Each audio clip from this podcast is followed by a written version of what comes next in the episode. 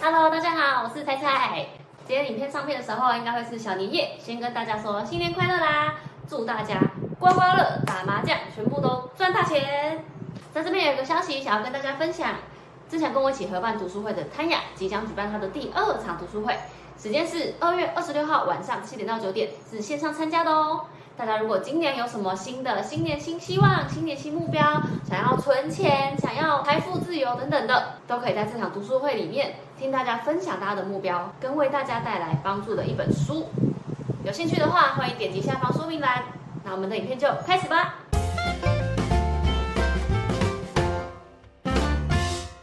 Hello，大家好，欢迎来到彩彩说书。说到数学，大家不知道对它抱着什么样的情感呢？很多人一听到数学就会皱起眉头，立马想起学生时期考数学的痛苦回忆。我的记忆也只停留在还能轻松考一百分的时候，后面开始考不及格的回忆都被我删掉了。以前学数学都很好奇，数学学这么多，除了未来买东西的时候算钱可以比较快之外，到底还有什么好处啊？今天介绍的这本书就解答了我这个深藏多年的疑问。书上说，数学是所有科学的根本，也是万事万物的底层逻辑。如果你能从数学上理解一件事情，就表示你也从本质上理解了这件事情。这样说可能还有点抽象。比如说，最近刚落幕的选举，选前民调的结果为什么差这么多？这就是几率统计。如果你想投资的话，要怎么样看懂财务报表？这是四则运算。如果你想要创业的话，应该要选什么类型的产业呢？这跟指数有关系。还有超多我们以为跟人有关的事情，背后也都跟数学有关。没错，今天要介绍的书就是《底层逻辑二》，一听书名就知道这是一本续集吧？它的前一本《底层逻辑》去年长期霸占排行榜，相信有看我频道的人应该不陌生。它好像是我的第二还是第三支影片而已哦。作者刘润是中国有名的商业顾问。他在得到 App 上面一个课程叫做五分钟商学院，然后这个课程有三十多万个人次付钱报名。我自己也有看很多集他搬到 YouTube 上面的基础的免费版，然后发现刘润本人讲话也很生动有趣，跟他的书内容一样，他很擅长把一件事情说的很简单、很易读。不过底层逻辑二跟底层逻辑一蛮不一样的地方是说，前一节内容比较多故事，也比较生活化，很轻松。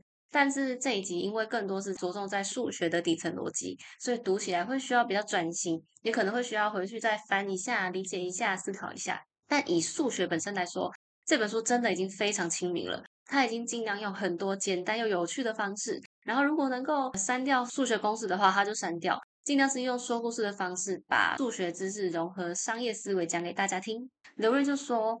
学数学不是为了要解数学题，不是为了当数学家，而是为了培养数学思维。数学思维不仅可以让我们站到更高的高度，开拓视野，还能够帮你了解一些正确的常识，让你少走弯路，并且让你在人生的每一个岔路口都有更多的选择。准备好为自己开拓更多选择了吗？加法与乘法，让我们先以大家熟悉的加减乘除开始。不管是个人还是企业，我们都可能需要面临跟他人合作的机会嘛。这个合作是为了让大家投入一样的努力，可是我们可以一起收获更大的成果啊。一般常见的合作就是加法合作，就是一加一等于二。你可以想象成跑四百公尺接力一样，这四个人每个人都负责跑好自己的一百公尺，最后你们就会完成四百公尺，总成绩就是大家的成绩加总。如果在商业世界中，这种加法合作也是无所不在。比如说，有一间公司总共有四个业务，好了，每个业务各自负责自己一百万的业绩。那如果每个人都达标，总业绩就可以达到四百万。可是如果有一个人他业绩超好，他赚了翻倍呢？他一个人的业绩变成两百万，最后也只是在总成绩往上再加这一百万，大家变成五百万而已。这就是加法合作。那什么是乘法合作？我们以业务的销售万能公式来说明给大家听哦。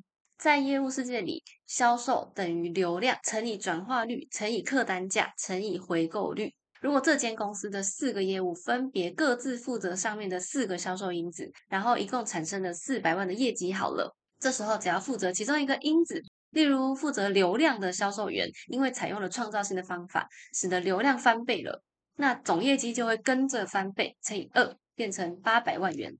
这是因为在加法公式，每个人的贡献都是平行的，而在乘法公式里却是等比的。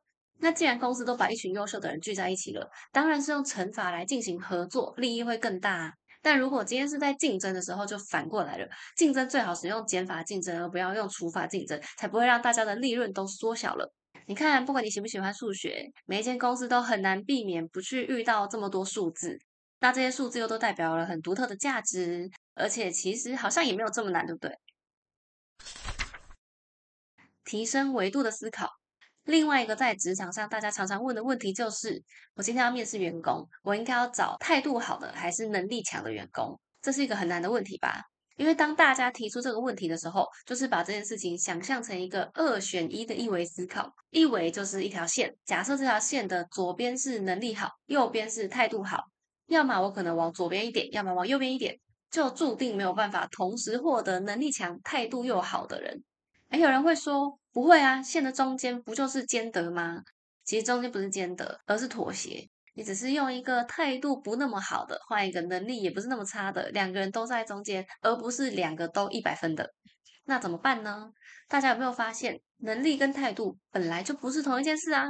能力是能力，态度是态度，所以他们根本就不应该画成一条线，而是要画成有两条线 x 轴、y 轴相交的二维直角坐标系。大家先不要被这个听起来很厉害又熟悉又陌生的名字吓到了。这个图大家其实也很熟悉，就是所谓的象限图。就是有横轴跟纵轴的二维象限，在第一象限就是能力强、态度又好；第二象限是能力弱一点但态度很好；第三象限是能力差了但态度也很差；第四象限是能力强可是态度差。这有名的二维直角坐标系也叫做笛卡尔坐标系，因为它是数学家笛卡尔发明的。像这样简单提升维度的思考，就让这件事情从两个选择变成了四个选择。同样的逻辑，我们也可以把二维再提升成三维，三维就变成是立体的，可以再加入 z 轴。如果是在人才领域上，z 轴就可以是可塑性，他的未来能不能进步？虽然他现在能力不好，可是他态度好。那如果可塑性高的话，未来培养成一个能力好的人，那他不就是一个现在还没被发现的明星员工吗？你看你的选择是不是又更多了呢？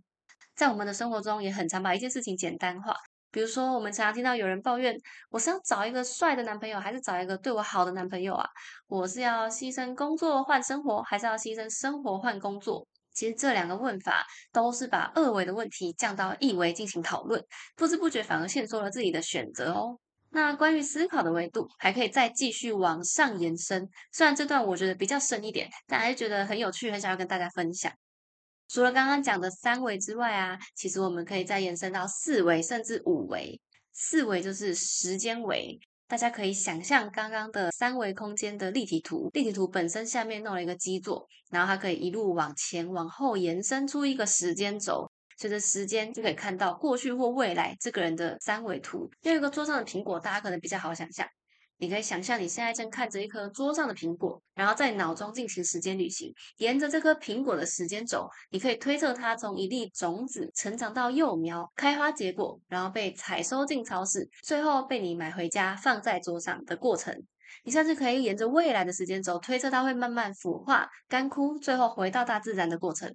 其实我们都有这种想象过去跟未来的能力，这就是四维能力。大家其实都非常的有潜力，只是可能没有练习，没有这么好，这么擅长掌握而已。那如果再往更上一层呢？更上一层的五维思考叫做几率维。几率顾名思义，就是再把几率这个因子考量进去啦，这样就会更复杂一点点。你刚刚的苹果来说好了，它除了被你放在桌上放到腐烂之外，它也有可能被你吃掉啊，或是被你拿去送人啊。每个可能性都有一定的几率，这就是五维思考。就大家熟悉的语言来说的话，就是多元宇宙的概念啦。每个几率都有可能会往外延伸出一个自己的宇宙，然后同一件事情就有不同的发展方向。毕竟本来就没有什么事情是百分之百会不会发生的嘛。所以几率思维就是五维思考。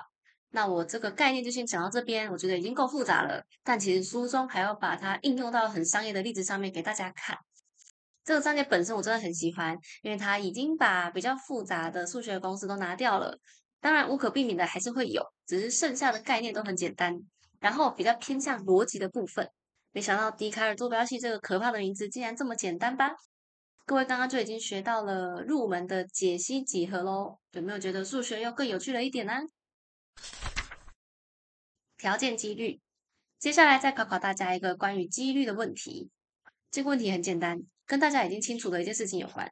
大家都知道，一对父母生出男生或女生的几率是各百分之五十吧？好，我的问题是，已知某一个家庭有两个小孩，其中一个是女生，另外一个小孩也是女生的几率是多少？给大家三秒钟思考。好，这时候大家可能有各种想法了。有的人会觉得很简单呐，第一个是女生又不影响，第二个是男生还是女生，所以另外一个是女生的几率也是五十趴吧？还是说有这么简单吗？是不是再复杂一点？还是除以二，二十五趴？大家思考完了，我要解答喽。要得到正确答案，我们可以先这样思考：一对父母生出女孩的几率是百分之五十。然后题目第一句话是某个家庭有两个孩子，代表这两个孩子都是已经生出来了。这两个孩子的搭配就有可能是四种：男男、男女、女男、女女这四种。题目的第二句话是已知其中一个小孩是女生。所以在我的题目里面，我已经把男男这个样本剔除了，我的母体只剩下三个，就是男女、女男跟女女。然后再问说，其中一个是女生，另外一个又是女生的几率是多少？就只剩下女女这个排列组合，所以它的几率是三分之一。这不是陷阱题哦，其实这就只是一个条件几率而已。因为已知的其中一个孩子是女孩的这个条件，已经把题目的范围变了，所以答案是女女的几率也跟着变了。这就是这次选举为什么会民调有各种落差的原因。你去访问菜市场、街市化的人、上网投票的人，当然几率都不一样，因为条件变了嘛。所以后面的加权才会这么重要啊！加权的比重当然就也要投入时间研究啦。毕竟民调这种事情很难做到全国普查嘛。那如果调查不准，你说不是民调团队的责任吗？我觉得某方面来说也是啦，因为他们就有责任要把加权的比例算清楚啊，所以算不清楚，大概就是有点失准喽。博弈也是数学，最后再用一个有趣的故事跟大家分享什么是博弈论里面的收益矩阵。博弈论很重要哦，如果你有生之年想要去澳门去赌城赌一场的话，博弈论应该要学一下吧。但是收益矩阵可能稍微没有听过，所以听我分享完，待会应该会很有成就感哦。这是一个真实的精彩故事，来自英国广播公司做过的一档叫做《金球游戏》的节目。在这个节目中，参赛者会经过一番角逐，到最后只剩下两个选手进到决赛来争夺巨额奖金。主持人会给这两个人分别两颗球，球上写着评分跟全拿，他们都只能从这两颗球里面选出一个。如果他们都选了评分的话，奖金就对半分；如果他们都选了全拿，两个人什么都拿不到。那如果一个人选评分，一个人选全拿，选评分那个人什么都拿不到，选全拿的那个人则会拿走全部的奖金。是你的话，你会怎么选？如果觉得这件事情有点复杂的话，我们现在就开始来画收益矩阵。这两个人分别拿着两颗球，所以可以排成一个二乘二的矩阵。一边是 A 选手全拿或平分，一边是 B 选手全拿或平分。在这个收益矩阵里面可以看到，如果两个人都选平分的话，分别可以拿到五十五十的奖金，这应该是最好的结果了。可是这时候，不管我是站在 A 的角度或是 B 的角度来看，他们只要跳槽选择全拿，自己就能够得到一百趴的奖金。基于人性，他们都会想要跳槽选全拿。可是，如果他们真的都跳槽选全拿了，最终他们谁都拿不到奖金。所以，虽然理性上选评分才是最理性的，可是人性就会导向他们都选全拿。那我们再反过来看，当他们都已经决定选全拿了，有没有机会换到又都选评分呢？答案是没有，没有人会主动选评分，因为只要其中有一个人先跳到评分这边，他们就会一无所有，对方却可以拿到全部的奖金。所以最终大家都选择全拿，也是一个数学上跟心理上平衡的结果。这个叫做纳许平衡。精彩之处来了，在某一期的金球游戏中，当主持人对这两个玩家说出选择之前，你们可以先进行短暂的交流。话一讲完，其中一个选手尼克就立刻喊说：“我会选全拿。” I'm going to pick the steel ball. Sorry, you're going to. I'm going to choose the steel ball. 结果大家都被他吓了一跳。尤其是他的对手亚伯拉罕，因为大家原本都会以为尼克，你至少要想办法说服对方跟自己一起选评分吧，因为选评分才是最合理的啊，大家才会一起拿到奖金，这不是最理性的吗？所以他的对手亚伯拉罕当时也突然愣住，不知道怎么回应。可是呢，尼克接着又说：“但是我保证，如果你也选评分，我拿到钱之后，我会分你一半。”你只能相信我。I want you to do split, and I promise you that I will split the money with you. 当然，亚伯拉罕不服嘛，而且他在过程中就不停说服尼克要跟他一起选平分啊。可是尼克就非常坚持，而且他保证一定会给亚伯拉罕一半的奖金。所以这时候他就逼得亚伯拉罕只能在相信尼克，然后自己选平分，或者是他硬要选全拿，然后去跟尼克同归于尽，他只能选这两个其中一个。虽然恨得牙痒痒，可是最后当球打开的时候，亚伯拉罕当然还是选择了平分。可是让大家惊讶的是，连原本很坚定的说自己会选择全拿的尼克，也选了平分。为什么会这样？因为尼克根本就不相信亚伯拉罕，他知道只要让亚伯拉罕相信自己会选平分，亚伯拉罕就会背叛自己，所以他从一开始就把选择框住其中一半。他如果都会选全拿了，亚伯拉罕就不能再选全拿了。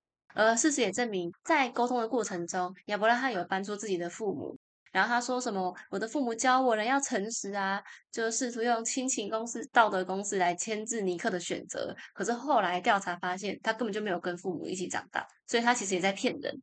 只能说，当几率牵扯到人性的时候，就不再纯粹是几率了，然后也不再这么理性。那学好数学其实就是在这里才能发挥用途啊！它不只是让你考试考高分，而是可以让你巧妙的保护自己。虽然不害别人，可是你可以看到比别人更多的机会，然后可以做出更多聪明的选择。老实说，我自己在翻开这本书的时候，并没有事先研究过书的走向，因为从前一本《底层逻辑》那本书认识刘润之后，我就知道他很会说故事，而且那本书也给我很多脑洞大开的感觉。所以看到书的续集，我当然就出于信任加期待，就直接买了。买来之后发现，诶，看一看，怎么好像跟我想的不太一样诶，但我还是觉得蛮好看的，甚至其实觉得比前一本还要好看。因为它虽然难度稍微提高，可是很刺激思考，而且更有一种脑洞又更大开了的感觉。就是觉得我以前怎么都不知道，我以前学数学，如果知道这个的话，我一定会学得更认真。所以我真的强烈推荐高中生、国高中生可以先读一下这本书，再开始上数学课，你对数学的兴趣绝对会提高的。